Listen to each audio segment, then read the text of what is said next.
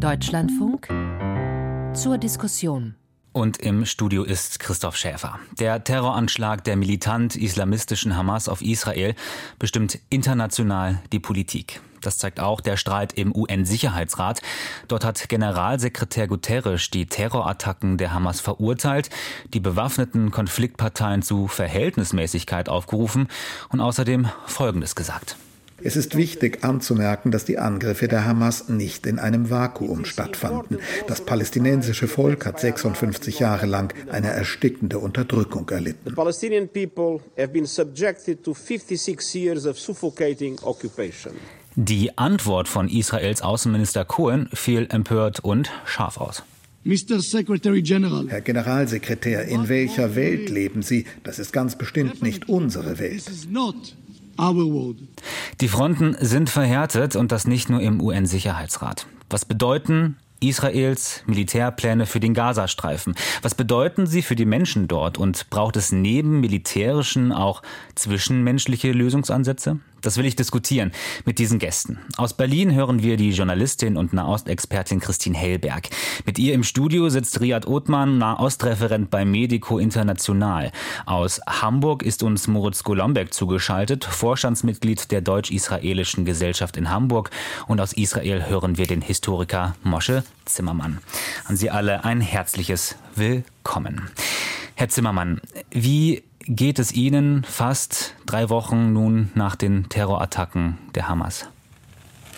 Also ich bin, wohne in Tel Aviv oder unweit von Tel Aviv und äh, höre ab und zu die äh, Luftalarme und gehe dorthin, wo man hingehen muss, wenn man das hört. Man hört selbstverständlich äh, die, äh, die Explosion über uns äh, und sonst äh, ist man eigentlich im normalen Leben. Das heißt, man ist eher zu Hause und man bewegt sich äh, weniger. Aber das ist alles äh, eine Lappalie im Vergleich zu dem, was äh, den Israelis unweit von der Gaza-Grenze leben mhm. oder lebten. Dort gab es eine Katastrophe und diese Katastrophe beeinflusst die Stimmung aller Israelis zutiefst. Man ist erschüttert, man ist bestürzt, man ist schockiert und äh, man sucht irgendwie nach einem Ausweg. Und dort befinden wir uns. Mhm. Herr Othmann, Sie haben mit Israel und dem Gazastreifen beruflich, humanitär zu tun, haben dort für Ihre Arbeit bei Medico International auch gelebt im Palästinensergebiet und Sie sind mit einem palästinensischen Vater in Deutschland aufgewachsen. Wie beobachten Sie den kriegerischen Konflikt? Naja, ich bin tatsächlich mit beiden Seiten sehr eng in Verbindung. Also ich habe natürlich auch Kolleginnen und Freunde in Israel, die jetzt auch zum Teil ihre Häuser und Wohnungen verlassen mussten und bei Eltern Unterschlupf gesucht haben, die zum Teil, weil es bei ihnen zu Hause einfach keinen Schutzraum gab, bei Raketenbeschuss aus Gaza. Manche haben auch das Land tatsächlich verlassen. Und äh, bei den ähm, Kolleginnen und Freunden in Gaza verhält es sich im Moment so, dass man einfach morgens tatsächlich etwas Angst hat, ob die noch da sind am nächsten Tag, weil der ähm, Beschuss oder die Bombardierungen seitens der israelischen Armee, die werden eben doch als sehr ähm, unterschiedslos wahrgenommen. Und das spiegelt sich ja auch in der äh, Zerstörung und Beschädigung ziviler Gebäude wider. Mhm. Herr Golombek, ich erwähnte schon, Sie sind im Vorstand der Deutsch-Israelischen Gesellschaft in Hamburg und Sie beschäftigen sich auch als Stipendiat bei der Stiftung Deutsch-Israelisches Zukunftsforum mit unter anderem mit sicherheitspolitischen Fragen. Finden Sie sich in den Gedanken Ihrer Vorredner wieder? Äh, ja, ich darf die Deutsch-Israelische Gesellschaft Hamburg sogar als äh, Vorsitzender mitleiten, gemeinsam mit einem Kollegen. Und äh, ich finde mich natürlich in, in einigen dieser, dieser Schilderungen wieder, gar keine Frage. Das Leid, was wir gerade im Nahen Osten sehen, das ist furchtbar. Ich glaube, das ähm, berührt uns alle. Ähm, ich habe hier sicherlich meine Kritikpunkte und die führe ich auch gerne respektvoll an. Also unterschiedsloses Bombardieren von zivilen Gebäuden sehe ich beispielsweise nicht dass Menschen im Gazastreifen leiden. Das ist äh, außer Frage. Und genauso kann ich ähm, auch die Schilderung von Herrn Zimmermann aus dem eigenen Freundeskreis bestätigen. Mhm. Wie gehen Sie damit um, wenn Sie hören, ähm, internationale Partner Israels ähm, mahnen zur ähm, ich sage Verhältnismäßigkeit? Ich nehme das wahr ähm, und ich glaube, das ist eine sehr, sehr generelle Frage, mhm. ähm, wo es dann immer darauf ankommt, wie diese Forderungen vorgetragen werden. Wir haben in den letzten Wochen ja gesehen, dass es starke diplomatische Bemühungen etwa seitens der USA, seitens Deutschlands, seitens des Vereinigten Königreiches gab, um ähm, möglichst eine äh, gute humanitäre Situation in Gaza äh, sicherzustellen. Das sind sicherlich auch gute Bemühungen. Wenn ich allerdings Äußerungen wie die von der Herrn Guterres äh, übe, dann muss ich erstmal durchatmen. Mhm. Das äh, muss ich sagen, fand ich doch sehr unangebracht. Und warum genau? Nun, wir sind jetzt, wie Sie schon sagten, dreieinhalb Wochen nach diesem Massaker, nach dem furchtbarsten Angriff auf Jüdinnen und Juden seit der Shoah. Und ich finde es sehr, sehr bezeichnend, dass wir uns nicht miteinander treffen, nicht miteinander diskutieren können und einfach Namen wie Quarazar, Neros, Beri, das Regime Musikfestival, aber auch Nahal Oz und andere Orte für sich stehen lassen können, wie wir das zum Beispiel mit Srebrenica tun, wie wir das mit äh, Bucha tun, sondern äh, jemand wie Guterres fühlt sich halt ähm, gemüßigt, äh, eine vermeintliche erstickende Besatzung der letzten 56 Jahre zu erwähnen ich möchte Herrn Guterres nicht unterstellen, dass das ähm, eine, dass er dadurch irgendwas relativieren möchte. Aber so eine Kontextualisierung ist nach meiner Überzeugung doch Teil des mhm. Problems, weil es hier ein unprovozierter Angriff war von der Hamas, die eine menschenverachtende antisemitische Ideologie mhm. verfolgt. Punkt. Das möchte ich direkt weitergeben an Frau Hellberg. Sie sind ähm, als Journalistin und als Nahostexpertin bei uns hier in der Runde dabei. Ähm, äh, geben Sie Herrn Golombek, Ihrem Vorredner, recht in seiner Ausführung? Also ich würde das, was der UN-Generalsekretär gestern gesagt hat, als unglücklich formuliert beschreiben. Ich denke, er hat eben, indem er den Hamas-Terror in einem Satz mit dem Vakuum gebracht hat, für manche Leute, die das so hören wollten, den Eindruck erweckt, als würde er dort irgendetwas recht, rechtfertigen wollen. Er hat das später korrigiert. Er hat ganz klar gesagt, das Leid der Palästinenser rechtfertigt nicht diese Terrorangriffe gesagt, ne? der Hamas mhm. oder zu Beginn sogar. Aber ich denke, er hat das Richtige gewollt, nämlich er wollte sehr wohl hinweisen und das Ganze kontextualisieren. Und ich finde, wir sind schon in einer Situation, wo man das machen muss, ohne deswegen den Terror klein zu reden, also hinweisen auf das Schicksal der Palästinenser. Denn Genau das brauchen wir jetzt, um den Terror effektiv bekämpfen zu können. Denn rein mit militärischen Mitteln wird eine Terrorgruppe wie die Hamas nicht verschwinden. Das haben wir gesehen in der Vergangenheit. Und um aus dieser Gewaltspirale auszusteigen, muss man sehr wohl sich fragen, wie sind die Lebensbedingungen der palästinensischen Bevölkerung auch im Westjordanland, strukturelle Ungleichbehandlung, Diskriminierung. All das muss enden, wenn es langfristig eine Lösung und auch Sicherheit für Israel geben soll. Und insofern hat er das Richtige gewollt. Er hat es vielleicht etwas unglücklich ausgedrückt. Mhm. Sehen Sie, ich sag mal, die Herausforderung, ähm, dass gerade Unterstützer an der Seite und in Solidarität mit Israel ähm, bestimmte Gedanken vorsichtig formulieren müssen, bestimmte Dinge eventuell sogar als unsagbar gelten, je nachdem in der Debatte, Frau Helberg? Nun, in Deutschland haben wir diese Unsagbarkeit natürlich aufgrund der eigenen Vergangenheit. Das mag auch eine Berechtigung haben. Aber ich fände eigentlich den Gedanken ganz hilfreich, wenn wir die Menschen in Israel in den Vordergrund stellen. Also die Sicherheit der Menschen in Israel, die Sicherheit von Jüdinnen und Juden in Deutschland. Das muss eigentlich deutsche Staatsräson sein. Also wir müssen uns darum kümmern, welche Form von Politik sichert die Sicherheit dieser Menschen. Und da ist eben, wenn wir vor dem Hintergrund der Debatten innerhalb Israels uns das anschauen, gibt es ja schon auch eine starke Kritik an dieser aktuellen Regierung Netanyahu, die eben die Prioritäten anders gesetzt hat und eben gesagt hat, ähm, die Siedlerbewegung ist uns wichtiger, auch die wurde militärisch geschützt in den vergangenen Monaten und das war eben nicht die Priorität in erster Linie, die Sicherheit der Menschen in Israel zu gewährleisten. Und deswegen ist diese bedingungslose Unterstützung einer solchen in Teilen rassistischen und auch ähm, religiös-extremistischen Regierung, finde ich, problematisch, weil es muss uns eigentlich darum gehen, dass Menschen in Israel in Sicherheit leben können. Und wenn die mhm. eigene Regierung da Fehler macht, muss man das auch benennen können, auch wenn uns das in Deutschland besonders schwer fällt. Ähm, Herr Zimmermann, Sie beobachten diese ganze Debatte aus Israel und als Historiker. Ähm, können Sie an, den Gedanken, an die Gedanken von Frau Hellberg andocken oder sehen Sie da oder würden Sie da einen Widerspruch geltend machen? Also im Grunde ist alles richtig, was alle hier Teilnehmer an dieser Diskussion gesagt haben. Die Sache ist komplex. Und wir bewegen uns dort eigentlich in einem Teufelskreis. Äh, und aus diesem Teufelskreis herauszukommen, äh, muss man eine neue Initiative ergreifen. Sonst sind wir immer wieder bei denselben Argumenten. Es ist richtig, Israel besetzt Westjordanland seit dem Jahr 67. Das ist etwas, eine Gegebenheit, die man korrigieren muss. Das ist eine Gegebenheit, die erklärt, weshalb Palästinenser sich gegen Israel eine klare Sache.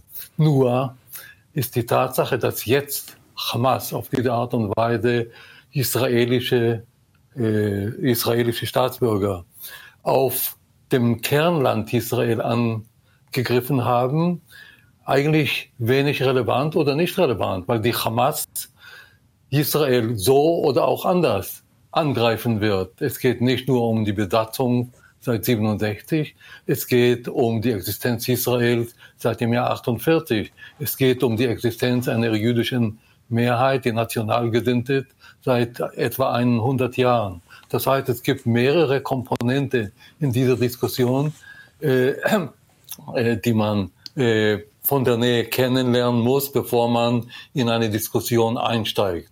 Und deswegen ist es auch richtig, dass Herr Guterres also seine Formulierung äh, zumindest zur falschen Zeit äh, gewagt hat.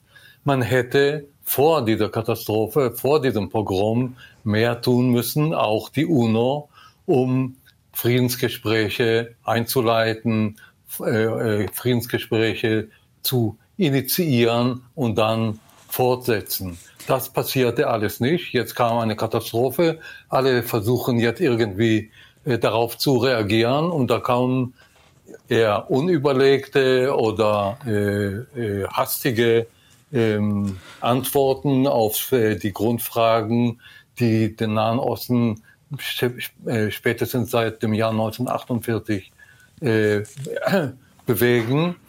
Das ist nicht die Art, die man braucht, um jetzt eine echte Diskussion äh, abzuhalten über den Weg aus diesem Schlamassel. Herr Zimmermann, Sie haben eben gesagt, es wurde versäumt, ähm, einen Friedenskorridor, Friedensgespräche zu initiieren zwischen den Konfliktparteien. Das heißt, Sie würden sagen, die Weltgemeinschaft im Sinne der UN, der Westen, alle Unterstützerstaaten Israels haben da auch versagt? Selbstverständlich haben sie versagt. Äh, es geht ja nicht nur um Hamas, die von Beginn an nicht daran interessiert war, mit Israel Frieden zu schließen. Das ist eine klare Sache. Aber es gab ja im Jahr 93 ein Abkommen zwischen Israel und den Palästinensern. Dieser Abkommen sollte zu einem Friedens, zu einer Friedenslösung oder Friedensvertrag führen. Das ist nicht gelungen. Die Extremisten auf beiden Seiten waren stark genug, um den Prozess äh, aufzuhalten. Da war es die Aufgabe der, äh, der Welt, äh, die Aufgabe der äh, UNO, etwas mehr zu unternehmen. Die Amerikaner haben es versucht, Obama hat es versucht, aber seit dem Jahr 2014 gibt es keine Verhandlungen mehr. Das heißt, die Welt lebt schon seit neun Jahren ohne Verhandlungen. Und da darf man nicht überrascht sein, dass mhm. am Ende gerade die Extremisten, die äh, Hamas-Leute, äh, Bewegung in diese Situation bringen das ist schon ein, äh, ein Faktum, das zeigt, dass hier ein Versagen vorliegt. Mhm. Wenn ich da kurz einhaken darf, ja. genau, und aufgreifen kann, äh, Herr Zimmermann, ich finde, Sie sprechen ganz richtig an, dass es um Israels Existent geht. Und ähm, was ich auch bei dem, was Sie, Frau Hellberg, äh, ich bin sicher, das wollten Sie nicht ausdrücken. Ähm, allerdings kommt es mir ein wenig so vor, als würden wir diskutieren, als wäre dieser Angriff vom 7. Oktober schon vorbei und jetzt seien wir in einer ganz neuen Situation, in der Israel angreift. Aber ich möchte noch mal darauf hinweisen, dieser Angriff der Hamas, der dauert an, also immer noch. Und seit mhm. dem 7. Oktober sind über 7000 Raketen auf Israel geflogen. Auch heute, auch in diesem Moment, äh, sitzen in Israel Kinder und Eltern im Schutzbunker, um ihr Leben zu retten. Es gab auch einen weiteren versuchten Angriff seitens der Hamas. Richtig, genau. Ähm, am vergangenen Abend wurde dieser abgewehrt, wenn ich richtig informiert bin. Äh, wir haben immer noch die Hisbollah im Norden, die mit äh, einer etwa zehnfachen Kapazität auch an Raketen Israel bedroht. Wir haben immer noch das iranische Regime, äh, an dessen Tropf sowohl Hisbollah als auch Hamas hängen. Hisbollah und Iran sind auch Akteure, die Israel vernichten wollen. Und ich glaube, ähm, dass wir uns da ganz bewusst machen müssen, dass diese Situation anhält, der Angriff, dass es nach wie vor um Israels Existenz geht und dass es elementar wichtig ist, dass es Israel gelingt, auch mit Militäraktionen im Gazastreifen mhm. sowohl Hisbollah als auch Iran abzuschrecken. Wenn wir nicht noch mehr zivile Opfer sehen wollen auf allen betroffenen Seiten, dann ist das das Gebot der Stunde. Herr Golombek, alleine deshalb sehen Sie die geplante Bodenoffensive Israels schon als notwendig?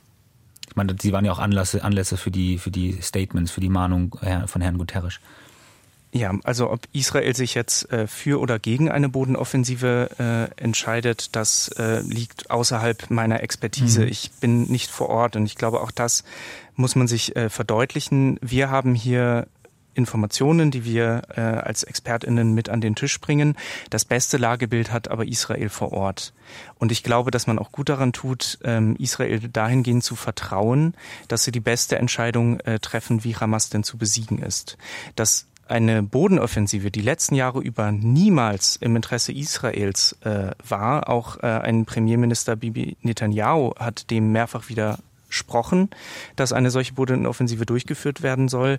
Ähm, wenn sie jetzt durchgeführt wird, dann, weil es dazu keine Alternative gibt, weil es keinen anderen Weg gibt, die Hamas jetzt als militärische und terroristische Organisation auszuschalten. Aber das obliegt der israelischen Regierung vielleicht auszutarieren, da, genau, ob es eine Alternative gibt oder nicht. Frau Hellberg, ja gerne. Ja, ganz kurz, um das nochmal ganz klar zu machen. Ich denke, was der UN-Generalsekretär vielleicht nicht deutlich genug gemacht hat gestern, ist klarzustellen, dass das Abschlachten von Zivilisten, und wir hören ja immer mehr Details von diesen furchtbaren Angriffen vom 7. Oktober, dass das keine Form von Widerstand ist. Und das ist das große Missverständnis Richtig. natürlich auch bei mhm. pro-palästinensischen Aktivisten, die jetzt eben auch nur die palästinensische Seite sehen und ganz klar sagen, die müssen sich wehren in irgendeiner Form. Diese Form von Gewalt und Terror ist kein Widerstand. Insofern kann ich absolut nachvollziehen, dass Israelis sich wirklich ähm, bedroht fühlen, in ihrer Existenz bedroht fühlen. Aber der Unterschied zwischen dem Staat Israel und einer Terrorgruppe wie der Hamas ist eben, dass man sich sehr wohl an das Völkerrecht halten muss und eben auch eine gewisse Verhältnismäßigkeit wahren muss. Und darum geht es ja auch gerade als Freunde, also als politische Freunde der israelischen Regierung, des Staates Israels, das immer wieder zu betonen im Sinne Israels, weil wie gesagt, Terror sich nicht bekämpfen lässt nur dadurch, dass man auf der anderen Seite jetzt auch äh, zum Beispiel, ich glaube, eine Form von kollektiver Bestrafung ist sehr wohl, wenn man den Gazastreifen abriegelt. Das ist in der Tat gegen das Völkerrecht, also dieses kollektive Abriegeln und nicht beliefern mit lebensnotwendigen Dingen. Das ist, glaube ich, keine gute Maßnahme gewesen seitens der israelischen Regierung. Über die Luftangriffe kann man sich streiten, was da verhältnismäßig ist und was nicht. Aber es ist im Interesse Israels, dass es genau solche völkerrechtlichen ähm, Regeln einhält, weil das unterscheidet ja Israel. Von Aber Frau Heilberg, ähm, sehen Sie eine solche Verhältnismäßigkeit gefährdet ähm, durch Israels Luftangriffe, wenn Israel mit Bodentruppen tatsächlich in den Gazastreifen eindringt? Die Diskussion über die Verhältnismäßigkeit hatten wir ja auch schon in früheren Gazakriegen. Das mhm. Hauptproblem ist natürlich die Hamas, die den Gazastreifen untertunnelt hat. Und wenn die Hamas natürlich ihre Waffen und ihre Raketen versteckt unter Schulen und unter Krankenhäusern, dann ist es für Israel extrem schwierig, da präzise einfach nur die Hamas zu treffen. Ich unterstelle der israelischen Armee keineswegs gezielt Zivilisten anzugreifen, aber es sterben einfach unverhältnismäßig viele Zivilisten gerade in Gaza. Alleine 2000, mehr als 2300 300 Kinder, wenn ich mir das richtig gemerkt habe. Und da ist natürlich die Frage, inwiefern erhöhen jetzt 2300 getötete Kinder die Sicherheit Israels langfristig? Also insofern muss ja die Frage sein, wie können wir die Zivilisten in Gaza bewahren vor den Angriffen, wenn Israel es nur alleine darum geht, die Hamas zu bekämpfen und nicht Palästinenser kollektiv zu bestrafen, muss es noch eine andere Möglichkeit geben, außer dem Aufruf, sich innerhalb Gazas in den Süden zu bewegen, was eben ein Vorschlag war, der auch sehr schwer umzusetzen ist. Ich würde da gerne einhaken, ja. weil ich denke, äh, was, was die Verbrechen der Hamas angeht, da sind wir uns ja einig und auch tatsächlich äh, verstörende Reaktionen zum Teil aus, äh, ich sag mal selbst erklärt, äh, Palästina-solidarischen Kreisen. Ähm, das können wir vielleicht später auch nochmal drüber reden, was für Befremden und Enttäuschung und Wut das auch bei tatsächlich jüdischen und israelischen Freunden, die ich habe, ausgelöst hat. Aber was die äh, Verhältnismäßigkeit angeht, ich habe da schon sehr große Fragezeichen, wenn mittlerweile fast 50 Prozent aller Wohngebäude zerstört, nicht mehr bewohnbar sind, äh, beschädigt sind Und äh, auch dieser, diese Anordnung, dass 1,1 Millionen Menschen aus dem Norden Gazas äh, sich südlich von Wadi äh, sammeln sollen und flüchten sollen, während aber im Süden ja auch weiter bombardiert wird. Das ist ja keine sichere Enklave, die Südhälfte Gazas. Dann stelle ich mir schon äh, die Frage, wie, äh, wie, wie hoch äh, wird denn da der Schutz gewertet von palästinensischen äh, Zivilistinnen und Zivilisten in Gaza? Sind das Fragen, ich, äh, Herr Zimmermann, sind das Fragen, die in der israelischen Gesellschaft eine Rolle spielen, die so auch debattiert werden, wie sie Herr Othmann aufwirft?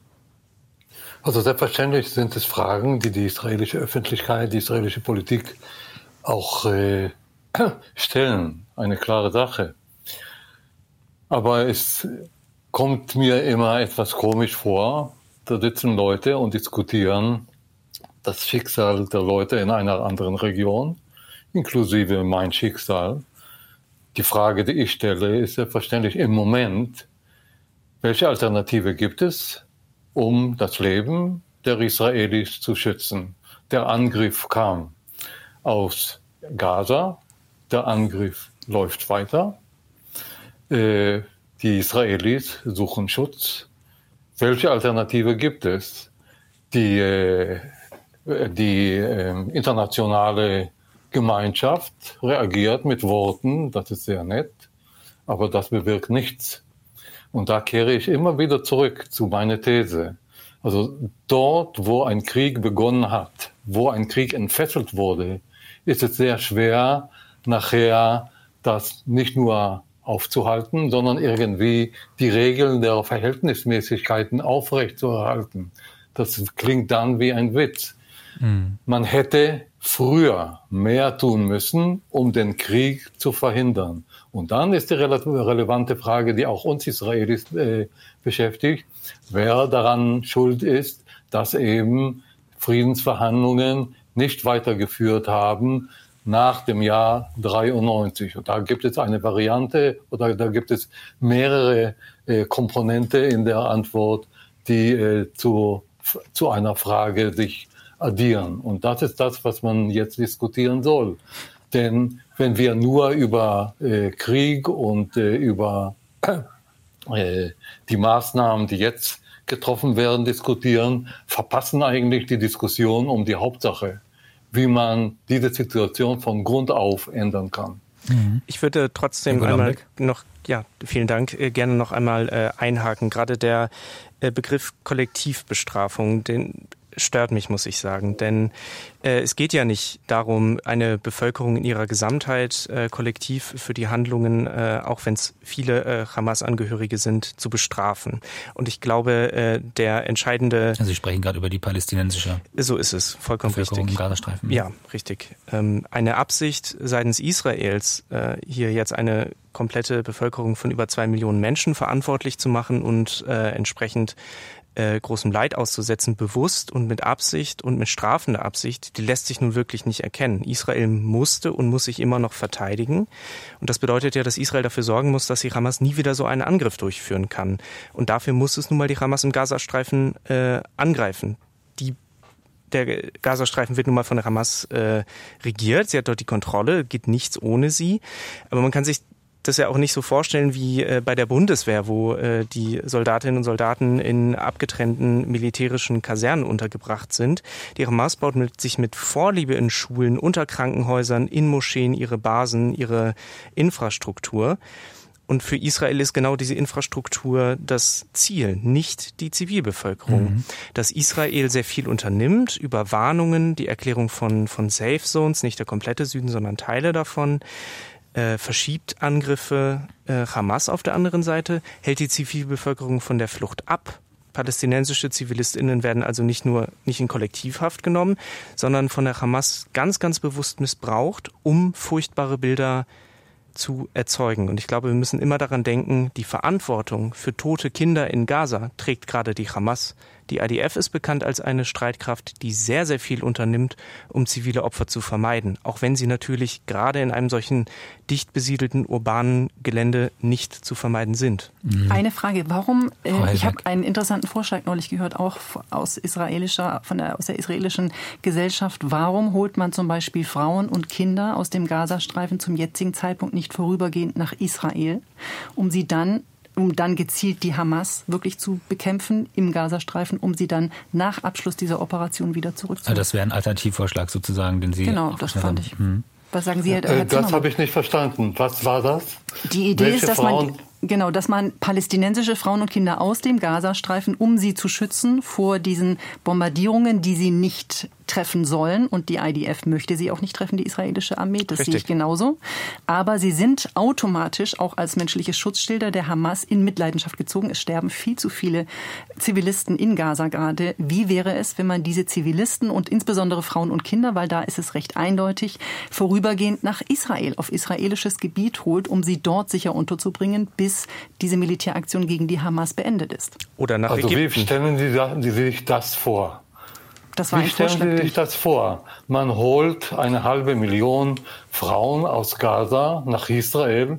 Wir kümmern uns im Moment Nein, die internationale um die Flüchtlinge. Gemeinschaft. Ja, ja. Nicht, nicht die, nicht Was Israel kann, Wie kann sie das unternehmen? Wie kann sie das organisieren?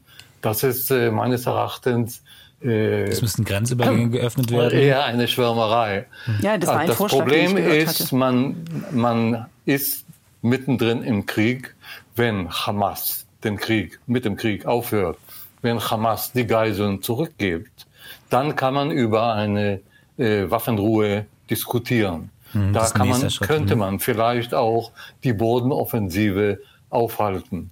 Aber diese Idee finde ich, tut mir leid, finde ich eher naiv und unbrauchbar. Mhm. Also nochmal zu betonen, das ist nicht Frau Hellbergs äh, persönlicher äh, Vorschlag, sondern genau. Äh, genau. sozusagen ein angelesener Vorschlag, den sie mal in der Runde hier geteilt hat, um eine Alternative womöglich zu präsentieren, die sie aber nicht für ähm, möglich, logistisch möglich. Äh, okay, ich meinte es nicht persönlich. Alles in Ordnung. Ich meinte nur die Idee finde ich etwas äh, aberwitzig. Mhm. Also wir können so festhalten, in der Runde mh, keine alternativen Ideen zu einer Bodenoffensive gibt, gibt es offenbar, die wir zumindest jetzt hier in der, in der Runde teilen Naja, äh, Sekunde, ich ja, würde sagen, na, natürlich ja? gibt es eine Alternative zur Bodenoffensive. Und das ist jetzt natürlich schwer zu vertreten, weil äh, nach den Verbrechen, die die Hamas begangen hat, am 7. Oktober ist das kein Verhandlungspartner mehr. Aber als genau. aus, aus Sicht einer Menschenrechtsorganisation ist unsere Priorität ja erstmal Zivilbevölkerung zu schützen und zu unterstützen. Deshalb unterstützen wir ja. auch Opfer der, der Massaker der Hamas in Israel, die in Elat und äh, am Toten Meer evakuiert sind über die Ärztinnen und Ärzte für Menschenrechte Israel. Das machen wir seit kurz nach, nach dem 7. Oktober schon. Und in Gaza würden wir uns natürlich einsetzen dafür, dass es eine äh, Waffenruhe geben muss jetzt. Und die, ja, die, die, Sorge. Die, die Sorge, darf ich äh, zu Ende sprechen? Die Sorge der USA, dass es einfach überhaupt keinen Plan gibt für nach der Bodenoffensive, die ist ja berechtigt. Also was Joachim Galant als Verteidigungsminister gesagt hat, das ist ja kein Plan. Die drei Phasen, die er skizziert hat. Diese drei Phasen. Ich meine, es ist ja auch nicht umsonst, dass die USA jetzt äh, einen Drei-Sterne-General oder sogar zwei äh, als Militärberater nach Israel entsandt haben, die davor, äh, soweit ich weiß, bei Kämpfen oder bei, der, äh, bei Kämpfen in Fallujah und Mosul auch beteiligt waren, um überhaupt mal eine Strategie aufzustellen, was will die israelische Armee, wie will sie denn das Ziel erreichen, die Hamas in Gaza zu zerstören. Und, was und dann danach? wäre dann, dann wäre nämlich meine nächste Frage, wenn, äh, ob, ob wirklich die Grundannahme hier in der Runde ist, äh, zumindest bei Herrn Golombek und vielleicht auch bei Herrn Zimmermann, ob selbst nach einer Zerstörung der Hamas keine andere militante Gruppe entstehen wird, nach allem, was jetzt gerade in Gaza sich abspielt. Und also deswegen denken, habe ich ja, eingangs schon betont, die Lösung ist eben das Aussteigen aus diesem Teufelskreis. Es muss einen Plan geben, nicht nur ein militärischer Plan für die jetzige Auseinandersetzung, ein Plan für Frieden in der Region. Pläne gab es schon. Es gab das Jahr 93, es gab ein Roadmap. Es wurde nachher nicht in Taten umgesetzt. Wenn man plant, muss man auch damit rechnen, dass eben verschiedene Gruppierungen gegen die Verwirklichung des Planes sein werden. Aber man muss sich bemühen darum, dass der Plan dann in Taten umgesetzt wird. Das heißt, im Mittelpunkt steht nicht die jetzige kriegerische Auseinandersetzung. Im Mittelpunkt ste soll stehen, und da haben Sie völlig recht, der Plan für eine Zukunft, in der beide Bevölkerungsteile, also Israelis und Palästina, in Frieden oder miteinander oder nebeneinander leben können. Aber wer Darauf sich konzentrieren. Wer wäre Ansprechpartner Ihrer Meinung nach, Herr Zimmermann? Also die, Israel äh, natürlich, die, ähm, alle Unterstützerstaaten, die Nachbarschaft und sonst? Und die Palästinenser. Die Palästinenser sind Befürworter, oder sagen wir mal, der Erfolg der Hamas schon vor 15 Jahren in der palästinensischen Bevölkerung erfolgte, weil eben die Alternative entweder korrupt war oder weil sie äh, erfolglos war in ihrem Kampf um die Rechte der Palästinenser. Es gibt Möglichkeiten, mit den Palästinensern in der Westbank Verhandlungen aufzunehmen. Also ich äh, wäre dafür, dass man äh, Marwan Barghouti endlich befreit und den äh, äh zum Chef Händler der Palästinenser macht. Den Namen müssten Sie ganz kurz nochmal äh, für die fürs deutsche Publikum. Den Namen müssten Sie für das deutsche Publikum nochmal ganz kurz einordnen. Das ist eine, eine sehr populäre Figur in der palästinensischen Bevölkerung. Er sitzt schon seit äh, beinahe 20 Jahren im israelischen Gefängnis äh, als äh, Terrorist. Er ist eine charismatische Figur. Er hätte vielleicht eine Chance gehabt. Irgendwie muss man mit den Palästinensern verhandeln können. Ohne die Palästinenser geht es nicht. Der Versuch, der jetzt stattgefunden hat, Frieden zu schließen mit Dubai oder mit Riyadh, also das ist alles ein Versuch, äh, das Problem umzugehen oder zu ignorieren. Es geht um die Palästinenser. Hamas kommt nicht in Frage. Andere sind parat da oder könnte man okay. dazu anregen, mit Israel über einen Frieden zu verhandeln, das, sogar nach einer solchen Katastrophe wie jetzt. Das Wort möchte ich Frau Helberg jetzt erstmal geben. Genau, das ist, glaube ich, der Kern des Problems, dass wir auf palästinensischer Seite keinen legitimen Ansprechpartner haben, weil die palästinensische Autonomiebehörde diskreditiert ist. Sie ist nicht demokratisch legitimiert. Es gibt seit 17 Jahren keine demokratischen Wahlen mehr in den palästinensischen Gebieten. Die letzten Wahlen 2006 hat die Hamas damals gewonnen aus bestimmten Gründen. Dieser, Wähle wurde, dieser Wählerwille wurde dann von der Hamas gewaltsam durchgesetzt, indem sie die Kontrolle über Gaza übernommen hat.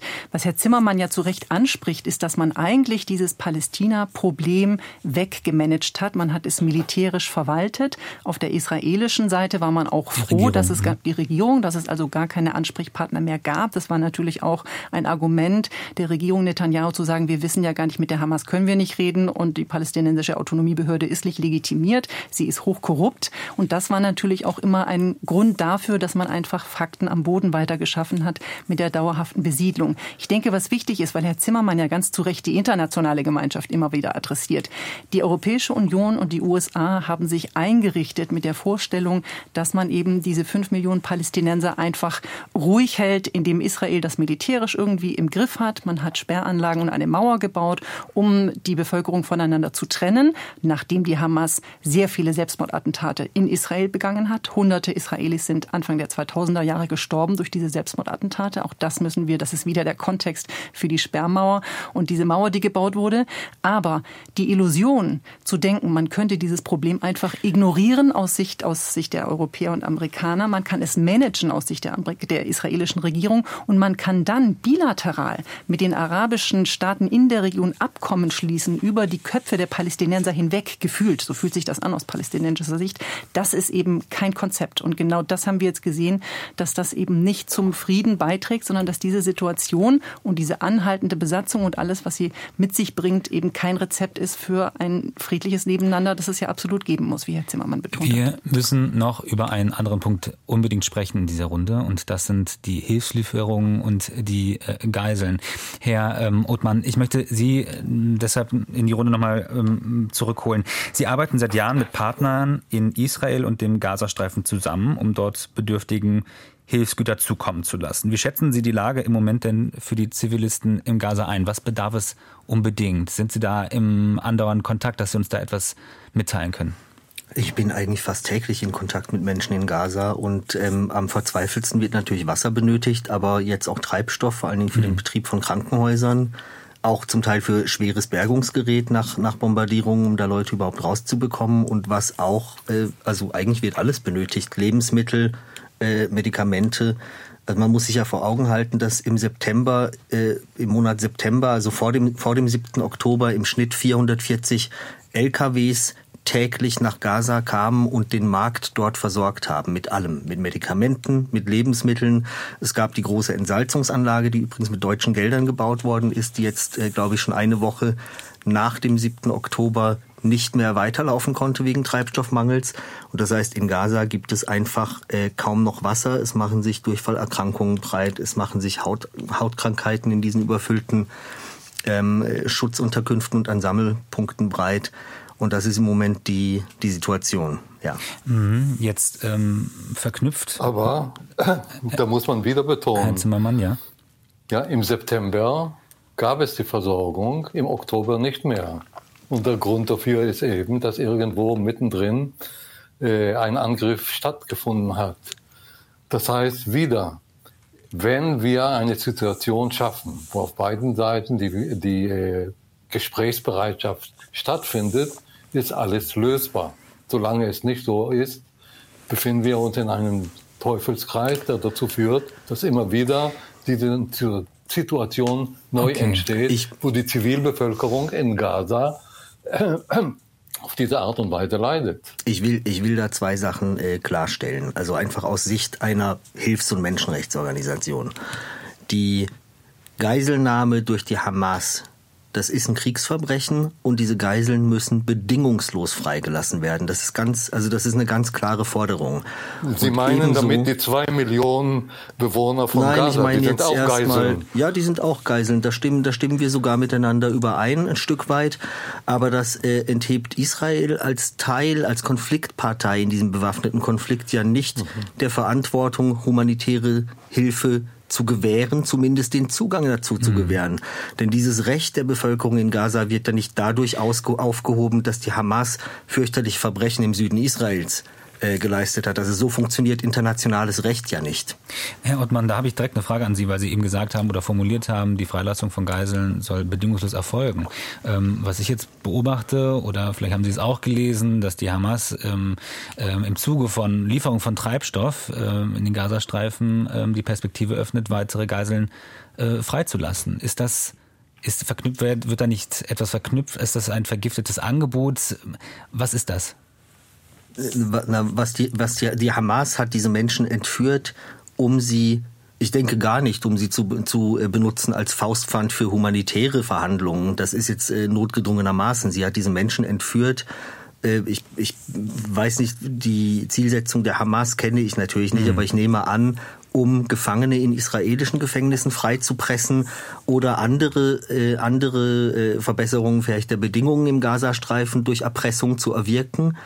Und deshalb sage ich, ähm, also das eine ist von dem anderen zu trennen.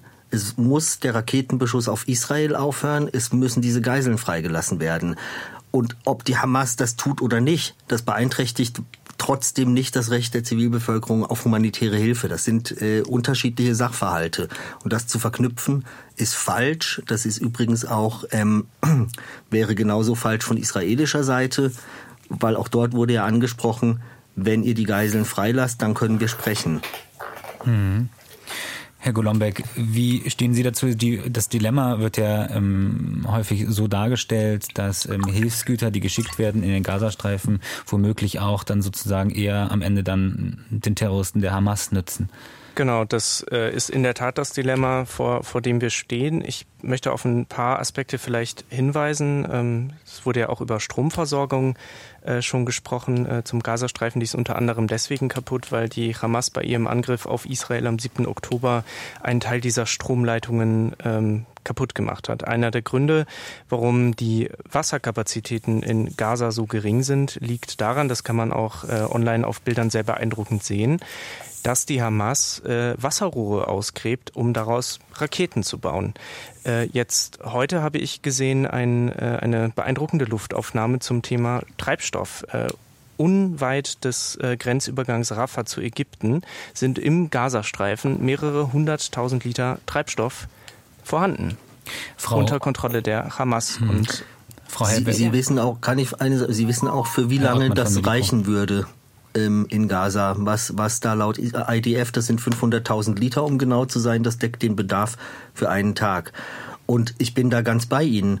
Ich finde, die Hamas sollte das umgehend an die Krankenhäuser geben. Natürlich. Also auch die Hamas hat als Konfliktpartei eine Pflicht, der Bevölkerung gegenüber ähm, humanitäre Hilfe zu leisten und die mit zu versorgen. Das ist, sie hat ja die de facto Regierungsverantwortung in Gaza. Genau. Und von dem, her ist das, von dem her ist das nicht auch? nur Herr Zimmermann war das? Na, ja. die Außen, ja. wir, sie, nach internationalen. das ist vor allem die Aufgabe von Hamas. Ja.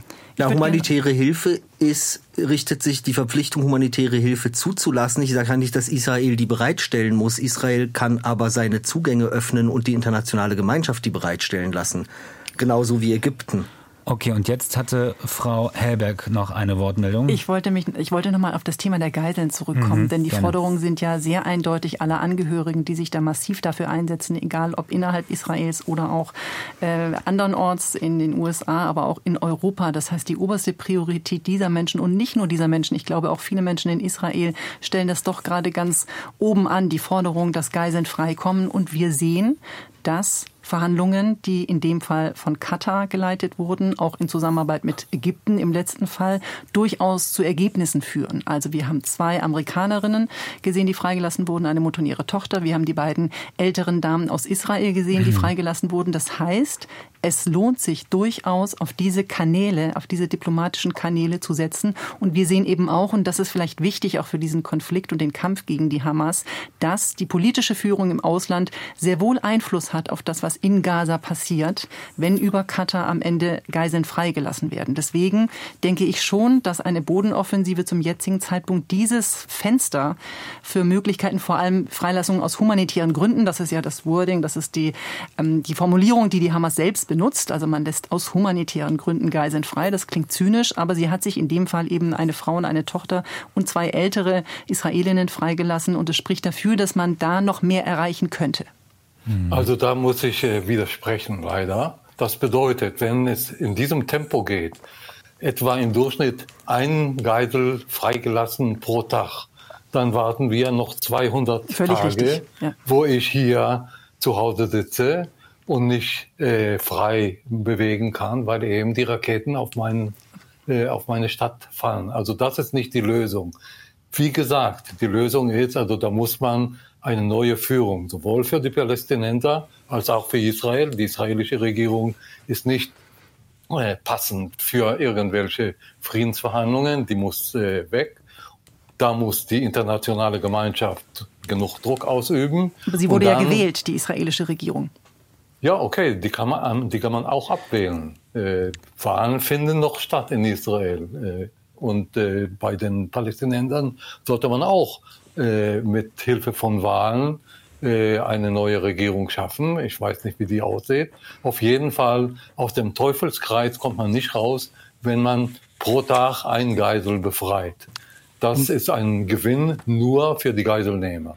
Um da noch Und einmal kurz. Herr Gulombeck, ja, ja, wir haben noch ein paar Sekunden gerne. Äh, richtig. Ähm, ja, äh, ich würde gerne darauf hinweisen, dass auch die Hamas im Gazastreifen gewählt wurde. Ähm, das war Mitte der äh, 2000er Jahre und äh, Herr Zimmermann im, im Grunde sind wir, glaube ich, relativ nah beieinander. Ich möchte nur noch mal betonen, ich glaube, dass jetzt gerade die Zeit nicht ist, um genau das zu tun. Erst einmal muss dieser Angriff beendet werden. Und das muss er leider auch mit militärischen Mitteln. Und das ist das Schlusswort zu unserer Sendung. Israels Antwort auf den Hamas-Terror. Wie geht es weiter in Nahost? Darüber habe ich diskutiert. Sie haben gerade eben gehört Martin Golombek von der Deutsch-Israelischen Gesellschaft in Hamburg und dort auch Vorstandsvorsitzender. Christine Hellberg, die Journalistin und Nahostexpertin, ist dabei gewesen. Mosche Zimmermann, der Historiker aus Israel und Riyad Othman, Nahostreferent von Medico International. Vielen Dank für Ihre Gedanken in dieser schwierigen Runde, aber wir haben debattiert und wir waren unterschiedlicher Wahrnehmung und Meinungen, aber die haben wir sachlich vorgetragen und danke an alle, die uns zugehört haben. Mein Name ist Christoph Schäfer. Tschüss.